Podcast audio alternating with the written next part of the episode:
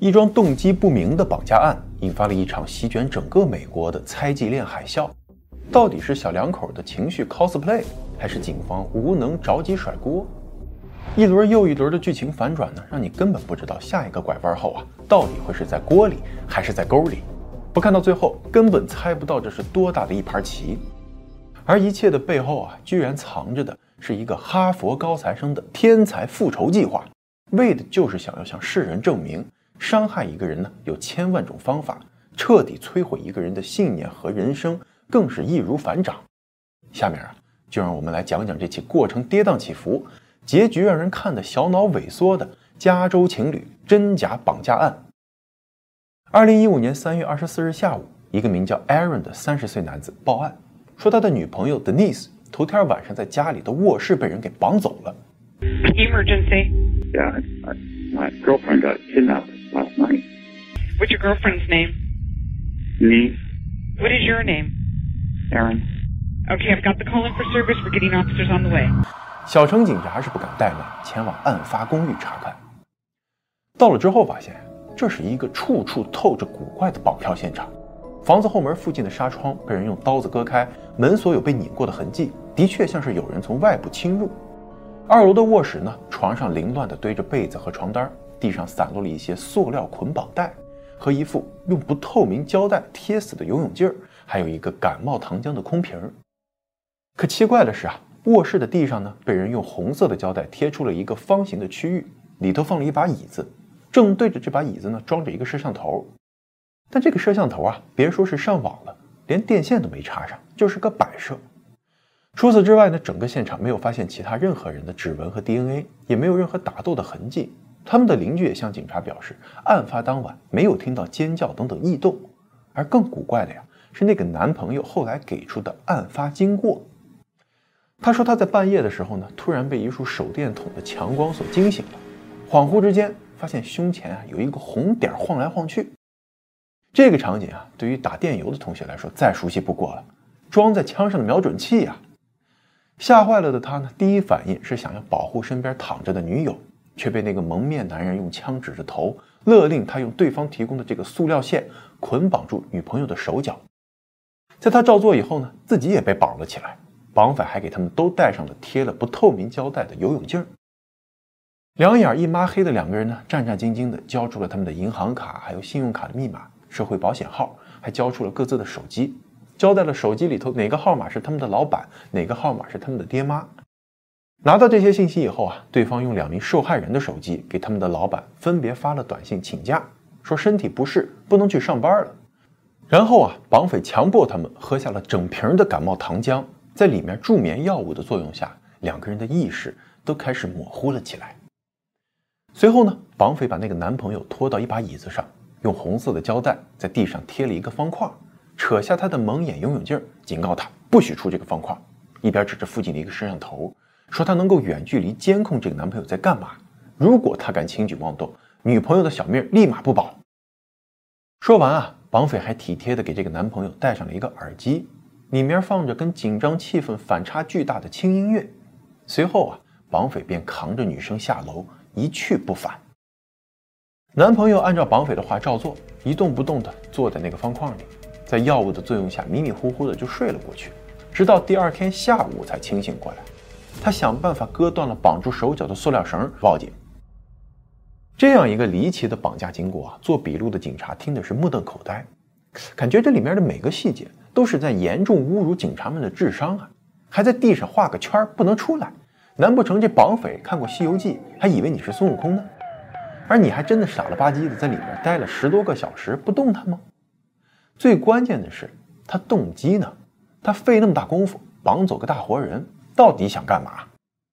男朋友正想着怎么跟警察解释他不是在胡说八道的时候啊，手机上来了一条短信，是绑匪发过来索要赎金的。哎，你看我没骗你吧？可是仔细看了一眼这数字啊，绑匪他高调勒索一万两千块。对这个数目啊，警察是无言以对。先不说这个钱多钱少了哈。关键是头一回看到这绑匪索要赎金还是有零有整的，于是啊，他们就开始怀疑这事是不是跟男友有关，搞不好是他把女朋友给害了，然后自己跑过来贼喊捉贼。可是男友呢却坚决否认，说他说的每个字都是真的，而且自己就在警察眼皮子底下坐着，怎么可能给自己发短信呢？不过对这个事儿啊，见多识广的警察嗤之以鼻，延迟发送这种东西，我们还是略懂的。两边啊，就这么在警察局里头极限拉扯了七八个小时，又是测谎，又是找律师，折腾了一大顿，结果是什么都没问出来。而就在这个时候啊，另一个古怪的事儿发生了。小城报社呢，收到了一个可疑的电话留言，说话的是一个女子，自我介绍说她就是失踪的 Denise，她确实是被人绑走了，但是还活着。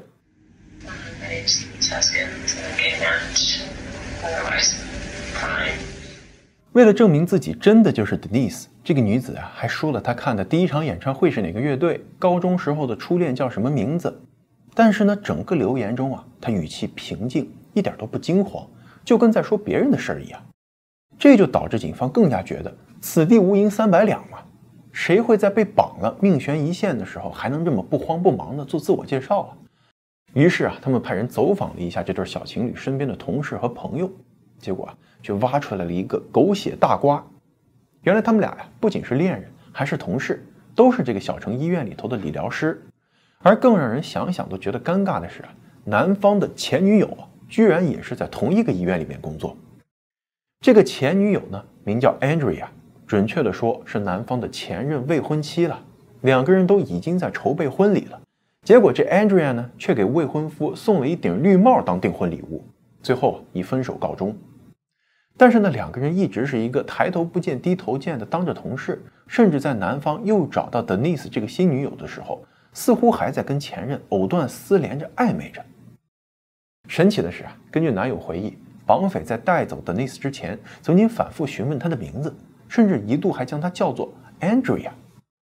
难道说他本意是想要绑走前女友，结果不小心给绑错了？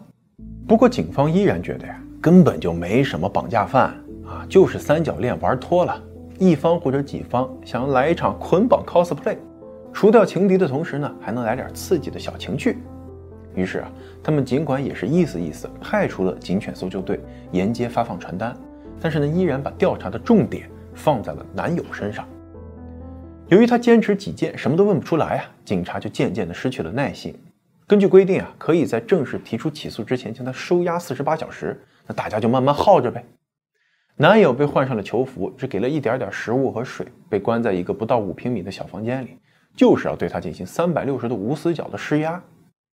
而就在他苦苦煎熬之时，又传来了一个消息：失踪的 Denise 已经被找到了，她一切正常，并没有受到伤害。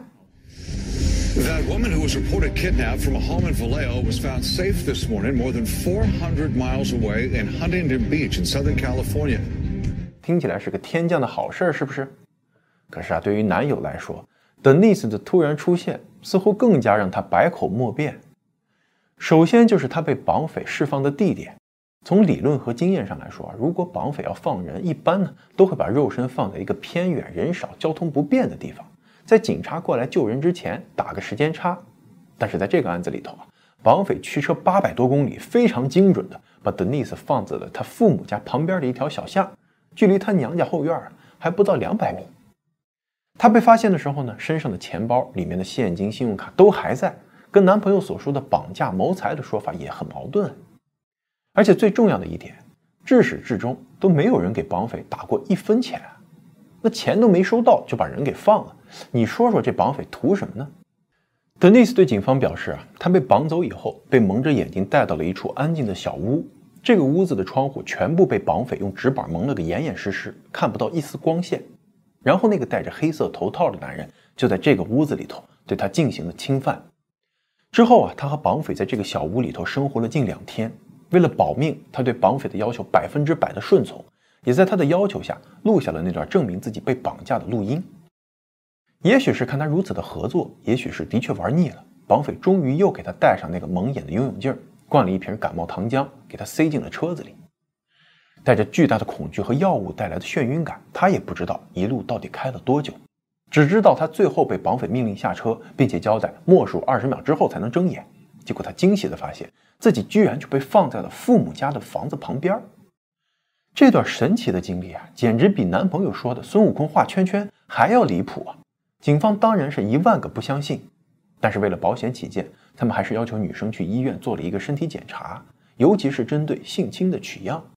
结果医生发现他的身体机能一切正常，全身上下没有任何伤痕，体内体外也没有发现可疑男性的 DNA。对此啊，女生的解释是在被侵犯的过程中，她觉得绑匪的那活儿啊。感觉怪怪的，似乎不是真玩意儿，更像是某种玩具。难道说绑匪是个公公，或者说根本就不是个男人吗？警方更倾向于相信第二种可能性，认为这压根就不是什么绑架案。女生啊，可能就是自愿的离家出走，在发现事情闹大以后，干脆编了故事来搪塞警方。不然怎么会有如此离谱的案情啊？绑匪又不图钱，又不图人，带着女孩去木屋度假两天，这堪比新时代活雷锋啊！于是啊，他们要求 Denise 也进行一次测谎，并且接受 FBI 派人过来的问询。这下女生可是炸开了锅：“我是受害者，你们有没有搞错？你们不去抓绑匪，跟我在这较个啥劲儿呢？”而警察这边也不甘示弱，说：“我还想问问你们小两口呢，跟我们编故事折腾个啥劲儿呢？”至此啊，双方是陷入了一个猜忌链的大坑。尤其是当小情侣发现啊那个负责调查此案的警察。居然还跟男生的前女友 Andrea 有过一腿，当年就是他俩一起给男方戴的绿帽子。在想明白这一点之后呢，小情侣更是坚决不会和警察继续合作了，拒绝回答所有的问题。而这个做法却让他们看来是越发的可疑了。挂起免战牌也不代表他们能够得到清静。在 Denise 被发现以后不到八个小时，小城警局举行了新闻发布会。韩裔警察局长带着不屑又愤怒的口气向各路记者表示：“这个案子就是一个彻头彻尾的大骗局。他们两个人利用了人们的爱心，浪费了警界的人力物力资源，故意编造了一个绑架案。我们呀，会对这两个无耻的贱人提出诈骗的起诉。”一时激起千层浪啊！在警方的盖棺定论下。小情侣瞬间就从受人尊重的小城理疗师变成千夫所指的大骗子，不仅工作被无限期停职，信箱里头也被人塞满了各种谩骂和嘲讽的匿名信。尤其是那段和前女友的狗血三角恋被曝光后，不免让人联想到了一年前票房大卖的电影《Gone Girl》。于是啊，就有人怀疑，是不是 Denise 知道了男友跟前任没断干净，从电影里头得到启发，自导自演了这场所谓的绑架案，目的。就是要嫁祸给脚踏两条船的男友，把他给搞脏搞臭呢。Police now wondering is Huskins a real life gone girl like the movie？不过警方啊却不想管他们到底是个什么样的动机了，反正你们就是把我们当猴耍了，告你没商量。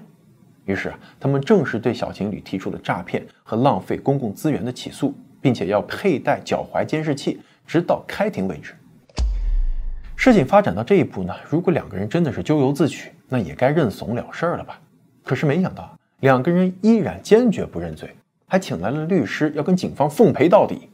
而且啊，进度条也能告诉大家，这事儿啊，远远没有表面上看到的这么简单。The police department said it was a hoax and she owed an apology to the public. Well, today, the Vallejo Police Department owes an apology. to Ms. Huskins and Mr. Quinn。两个人被正式起诉后的第八天，小城的报社接到了一个奇怪的电子邮件。匿名的发件人说呢，Denise 就是被他绑走的，人家小情侣说的都是实话，结果却被愚蠢的警察们当成是骗子了。不过这样也好，他就能够腾出手来继续对付那些个自以为是的女人们了。这个案子不是第一个，更不会是最后一个。发信人呢，还附上了两张照片。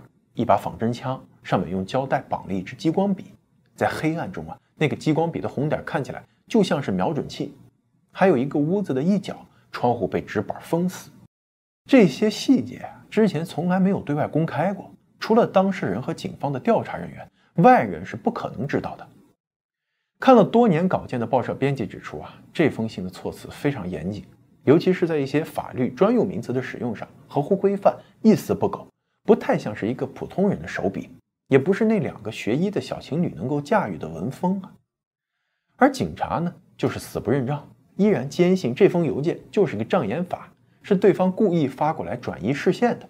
至于措辞嘛，既然两个人都请了律师，那找人代笔也不是不可能。就这样过去了三个多月，这起假绑票真诈骗的案子还在漫长的排期过程中。在距离德尼斯被绑走地点不到一百公里的另一个小城 Dublin，发生了一起入室抢劫、绑架、未遂案件。赶到现场取证的警察呢，发现了一个特别眼熟的东西——一副游泳镜，上面贴了不透明胶带。警方的第一反应啊，也许是个模仿犯，毕竟之前那个案子的影响力很大，挺多人都知道。也许这个人啊是借用了这个创意来蒙住受害人的双眼，可是，在跟受害家庭进行了进一步的沟通之后啊，警察却觉得这两起案件啊是越看越像。这次呢是一家三口，父母住一屋，十四岁的女儿住在旁边的卧室，父亲同样是在半夜被手电筒的强光所惊醒，然后也一样看到了那个瞄准器的红点儿，而那个戴着黑色头套的高大男人。用枪指着这家老爸的头，让他用塑料线把老妈的手脚捆住。这简直每个步骤都是复制粘贴呀！只是跟上个案子有所不同的是，这家老爹没有就范，而是跟那个男人进行了殊死搏斗。他用床头的灯把绑匪打翻在地，趁着这个机会啊，老妈飞速躲进了洗手间。而在这个时候呢，老爹突然扯着喉咙对老婆大喊：“拿枪啊！厕所里面的枪，快拿枪！”其实这个家里头啊，根本就没有枪，更没有人会开枪。但是啊，他这么一吼，却真的唬住了绑匪。他放开了老爹，转身就往屋子外面跑。而老爹呢，则抄起了一把椅子追了出来。结果看见那个男人开着一辆白色的车子逃走了。夫妇二人这个时候才回过神来，去查看十四岁的女儿。结果发现她已经在屋里头被绑住了手脚，眼睛被游泳镜蒙住。看样子是绑匪啊，想要先搞定他的父母，再将他掳走。亏得父母是英勇反抗，打跑了绑匪，不然后果是不堪设想。多说一句啊，这家人的照片呢，虽然一直没有公布，但是报道中说那个父亲叫做冲燕，一看就是亚裔。相比前一个案子中被绑匪吓得安静如鸡的男友，这个父亲真是好样的，不光是保护家人英勇无畏，还在紧要关头有大智慧。也许是逃离的太过匆忙，这个现场啊，并不像绑架德尼斯的时候。那样不留痕迹。警方在床头灯上发现了绑匪的 DNA，还在门口发现了一个可疑的三星手机。手机呢是登记在一名叫做 Matthew Miller 的三十八岁加州男子名下。不仅如此，警方还从这个手机里面修复了一些被删除的短信和照片。而那条发给 Denise 男朋友勒索一万两千块赎金的短信，就这么再次出现了。根据这条短信的发送地点，警方发现了一栋度假小木屋。屋主正是 Matthew，警察立刻赶过去抓人。结果他们在木屋门口发现了一辆白色的汽车，跟第二起案件中那个亚裔父亲的描述也是一致的。那还等什么呢？赶紧抓人吧！小屋的大门被一些家具杂物堵了个严实。在警察破门而入以后，却发现 Matthew 安安静静地坐在起居室里，举起双手表示：“哟呵，你们终于找过来了。”他没有任何反抗，乖乖地让警察给铐走了。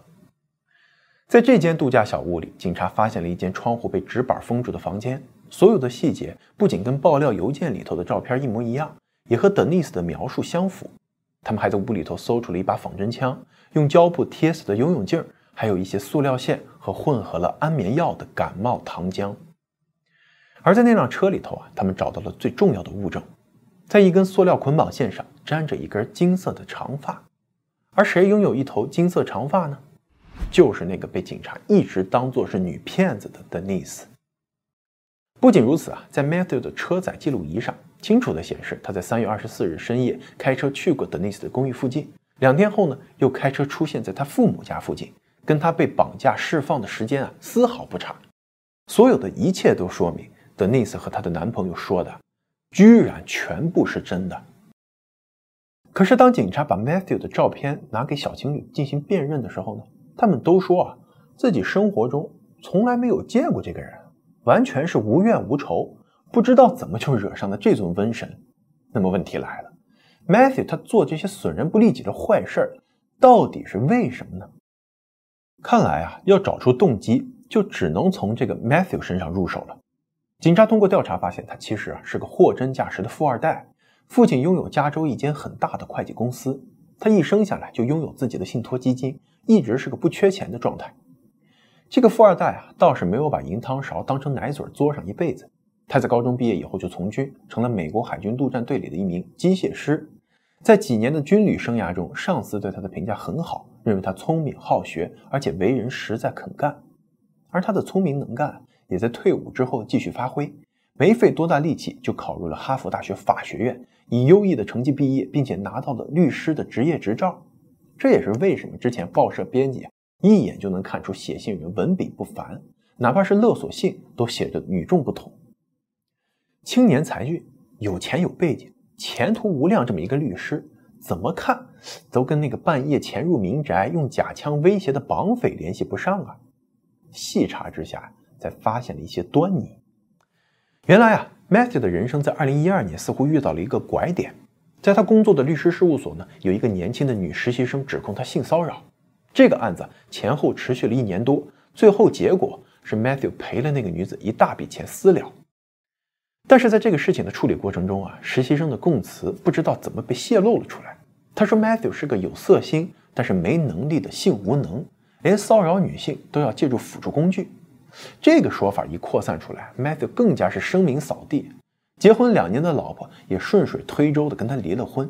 Matthew 后来离开了工作的律师事务所，也没有续他的律师执照，律师的生涯就此就结束了。之后，他也尝试着干过销售，但是很快因为业绩太差而被辞退。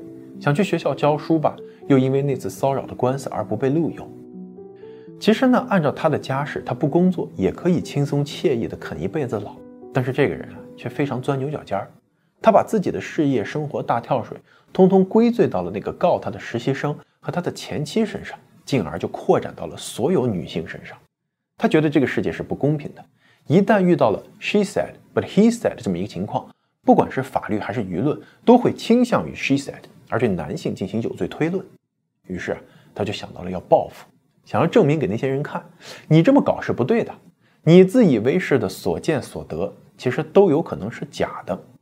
而他的计划呢，也非常的另辟蹊径，那就是用假的不能再假的真案子，来引发一场人们对女性以及警方的信任风暴。这就不得不提到他非常强大的法律背景和律师的从业经验了。在之前的十多年里，他致力于让陪审团信服他的说法，而现在他却要反其道而行之，怎么假怎么来。为了让这个伟大的计划得以实施呢，他也是煞费苦心了。先是选中了一个在硅谷工作的女高管作为自己的第一个目标。这个女子呢，单身独居，工作时间不定，时常是深夜回家，而且家里头也没有养狗。Matthew 在夜里头潜入了她的卧室。作为前海军陆战队队员啊，面对手无寸铁的女子，简直如老鹰捉小鸡一般的容易。他将对方捆住手脚，蒙上眼睛，对她进行各种羞辱。女子被吓得大哭，苦苦哀求他别伤害她。不过他并没有对这个女子怎么样，只是强迫她喝下了混有安眠药的糖浆，然后在女人变得昏昏沉沉的时候离开了。女人在苏醒以后呢，肯定去报案了，但是拿不出任何有力的证据。她没有任何损失的财物，身上没有外伤，也没有遭受到侵犯。最后，警察带着同情的眼光安慰她：“您是不是做噩梦了？工作压力太大了吧？要不要去看看心理医生呢？”这个情况啊，才是 Matthew 整个报复行动中最恶毒的一环。想象一下，当一个女人鼓起了所有的勇气去报警，希望警察能够保护自己，正义能够得到伸张的时候，但是却发现没有人相信他。包括警察和他身边的家人朋友在内，都觉得他是个精神病。这样的结果对于 Matthew 来说，才是他想要得到的最高快感。你们这些女人有本事去告啊，看看是个什么结果。到头来不过是自取其辱而已。而他究竟干过多少这样的事儿呢？说起来，让警察都跌掉了眼镜。在过去的两年中，旧金山湾区一共出现了超过三十起这样的入室侵犯事件，而且就像 Matthew 预料的那样。所有报案的女子几乎都被警察看成是精神病人发梦，只有两起案件被立案，但是随后啊也被丢在海量的待查案件中，根本就不会有人有兴趣去翻上一番。而他的胃口也变得越来越大，对单身女子下手已经不刺激了，当着男友的面给她戴绿帽才更爽。于是啊，他给自己的计划设计了一个升级版本，那就是不仅要伤害对方，还要让他们因此坐牢、身败名裂，永远的摧毁掉他们的人生。如果不是那个英勇反抗的亚裔家庭，天知道这个变态手底下还会有多少无辜的受害者，也难以想象他的变态计划能够升级到多危险的版本。在 Matthew 被捕以后呢，他的富豪爹妈是想尽了办法给他脱罪，不仅请了最好的刑案辩护律师，还找来了加州著名的心理医生，想要证明儿子不仅有严重的精神问题，而且还可能有双重人格。不过，面对父母的努力呢，Matthew 却突然做出了一个决定，他选择对所有的罪名进行了认罪。在他看来啊，他的目的已经达到了，他摧毁了太多人对警察、对司法，甚至是对女性的信任。他对采访的记者说：“监狱才是我最该待的地方。” Matthew Miller 最终数罪并罚，被判入狱四十年。说回那对小情侣啊，他们身上的诈骗起诉在 Matthew 被捕的第二天就被正式撤销了。Vallejo 城警方呢对他们进行了正式的道歉，而人们也因此啊终于看到了这起真假绑架案的另一些细节。原来 Matthew 在案发半年前就有针对性的对男方进行了调查跟踪。当时看到他正在跟前女友准备婚礼，所以想当然的认为啊自己的目标是未婚妻 Andrea。结果不想二人婚事告吹，临时换人，所以才让他一时间没弄明白绑走的女人到底是谁。这起绑架事件啊，其实根本跟所谓的三角恋无关，媒体的所有香艳推测都纯属脑补。而女生 Denise 之所以在绑架后表现得如此的冷静，在电话里头听不出情绪的起伏，是因为她天生就是一个异常理性而且冷静的人啊。她作为一个长跑爱好者，和医院的另外两个同事专程去参加过波士顿马拉松，结果不想却遭遇了那场震惊世界的恐袭。在爆发案发生之后呢，Denise 非常镇定的在现场救助伤者，有条不紊，全程手都不抖一下。同样是临危不乱，镇定自若。在不同的事件中，不同的人眼中，既可以是英雄，也可以是骗子。只能说啊，当大家都先入为主的有了那个这两个人就是个骗子的印象之后，警察也好，媒体也罢，还有那些围观的吃瓜群众，个个都成了手里头拿着锤子的人，看什么都像钉子，总是想要去锤两下。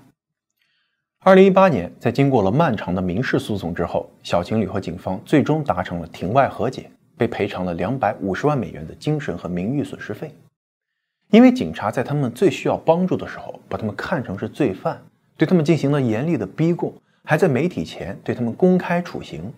这样恶劣的行为啊，不仅严重的伤害了他们的感情，也摧毁了他们对警察的信任。So you were gonna just kill her and dump her? She's gone. She's gone, and you know she's gone. Yes, she's gone. You're going to lose the respect of your family. You're going to destroy them because they're going to defend you, and everything that they've worked hard for will get flushed down the toilet. 不过好在他们并没有失去对生活的信任，也没有像那个变态男 Matthew 设想的那样被摧毁掉今后的人生。 在经历了一番风风雨雨之后，两个人在2018年9月结婚，一年多以后迎来了第一个女儿，2022年又生下了另一个小公主，一家四口啊。幸福的生活在小城，直至今日。如果大家能够给我们点点赞、订阅的话呢，我还可以悄悄的告诉大家，此案已经被拍成了 Netflix 纪录片剧集，也非常精彩。对这个案子感兴趣的朋友，可以去看看更多的细节。好了，感谢收看《M 二档案》，咱们呢，下期再见。